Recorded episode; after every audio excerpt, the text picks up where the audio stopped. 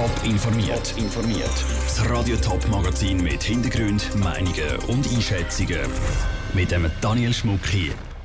Wie gross die Waldbrandgefahr in der Schweiz ist, nachdem in Deutschland auf vielen Orten die höchste Warnstufe ausgerufen worden ist und wie eine realistische Theorie von der Regierung Sri Lanka ist, dass die Anschläge vom Ostersonntag einen Zusammenhang mit den Anschlägen zu Neuseeland haben.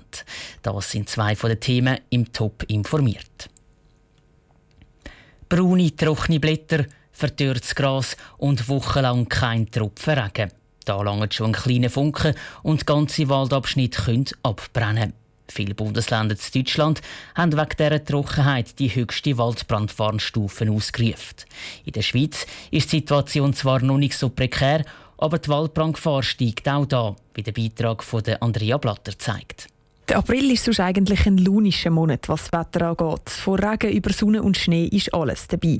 Das Jahr ist es außergewöhnlich sonnig. Regnet tut es kaum. Vor allem in den letzten Tagen, sagt Roberto Bolsche vom Bundesamt für Umwelt. Gerade heute nach dem Osterweekend sind die ersten Meldungen von den Kantonen gekommen bei uns und es wird eben ein Trend mit äh, mäßiger und erheblicher Waldbrandgefahr. Gerade in den Kantonen St. Gallen und Graubünden ist die Waldbrandgefahr erheblich, weil sie jetzt schon wieder so trocken ist. Im Rest der Schweiz ist die Situation bis jetzt noch nicht so schlimm. Aber allen sitzt der letzte Sommer noch in den Knöcheln. Im Kanton Zürich zum Beispiel haben die Staatsförster in den trockenen Monaten letztes Jahr besonders streng gehabt, sagt Wolfgang Bollack von der Zürcher Baudirektion. Trotzdem kommen sie keine zusätzliche Unterstützung über. Das ist einfach mit der Aufgabe der Förster. Wir sind für den Wald verantwortlich, wir schauen den Wald und wir schauen auch, wenn es trocken ist und das ist eine Aufgabe von unseren Staatsförster und das ist einfach auch gar nicht realistisch, dass wir jetzt dafür extra Stellen schaffen. Ähnlich tönt es Schaffhausen. Dort haben letzten Sommer müssen Zivilschützer aufgeboten werden, zum Waldbeobachtungsposten zu besetzen, weil die Förster ausgelastet waren. Darum wollen sie künftig besser zusammenarbeiten, wenn es wieder so trocken werden sagt Andreas Rickenbach, Leiter der kantonalen Schaffhauser Feuerpolizei. Natürlich hat jeder Kanton seine eigene Situation, je nach Größe vom Kanton. Aber man hat gesagt, man will das Verhalten ein bisschen stärker noch miteinander koordinieren. Das ist jetzt eine der grossen Erkenntnisse aus dem letzten Jahr.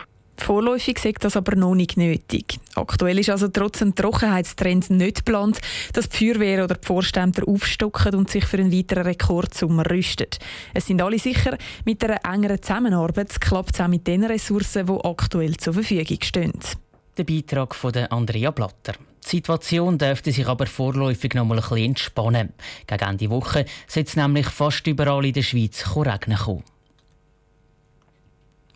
Hinter der Anschlagsserie Sri Lanka steckt offenbar die Terrormiliz Islamische Staat. Das meldet zumindest das IS-Sprachrohr Amak in den sozialen Netzwerken.